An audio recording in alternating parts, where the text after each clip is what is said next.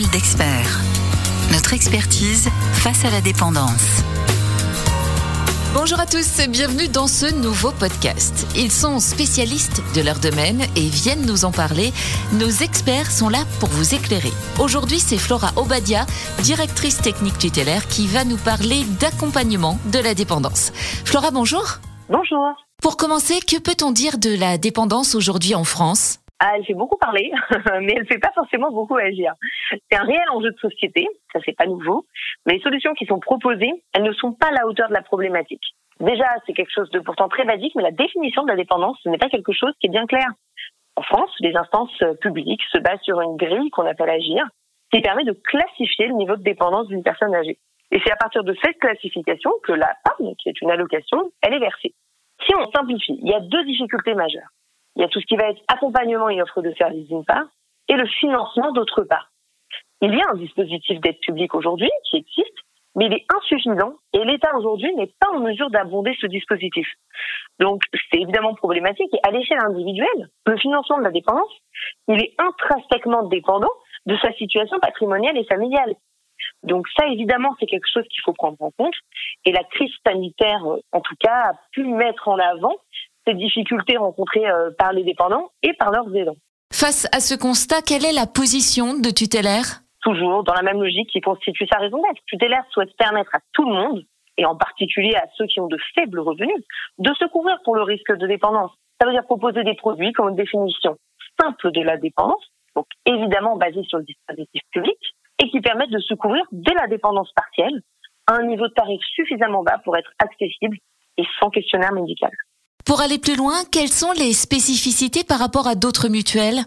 Alors, Tutélaire, c'est un acteur qui est assez hybride sur le marché, puisque c'est une vraie mutuelle, avec toutes les forces que ça représente, une grande proximité avec ses adhérents, des valeurs mutualistes au centre de ses décisions, en particulier en matière sociale et de solidarité intergénérationnelle, et des organes de gouvernance qui connaissent et comprennent les enjeux des adhérents. C'est aussi une société à mission qui s'engage à respecter des objectifs sociaux et environnementaux qui constitue la ligne directrice de la mutuelle.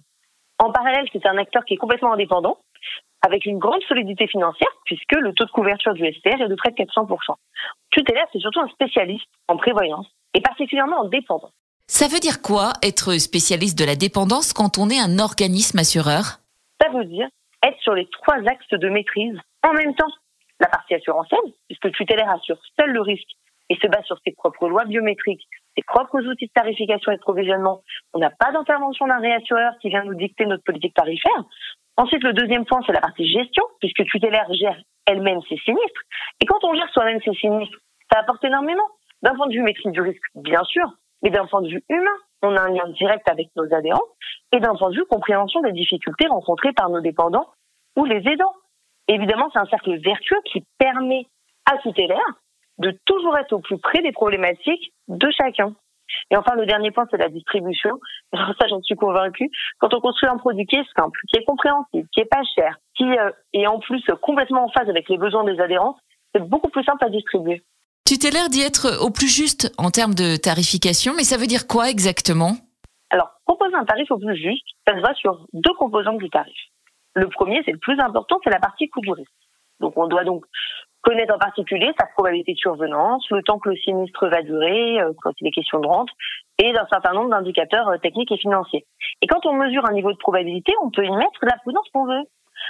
Et alors, vous me direz, mais euh, tout le monde ne fait pas ça. Eh ben non, la grande majorité des acteurs, ils ont peur de ce risque, qui est pourtant d'une évolution très stable dans le temps, et ils choisissent de mettre beaucoup de prudence, qui naturellement vient augmenter le tarif, et ça revient à demander aux assurés de porter le risque que la dépendance dérive dans quelques années.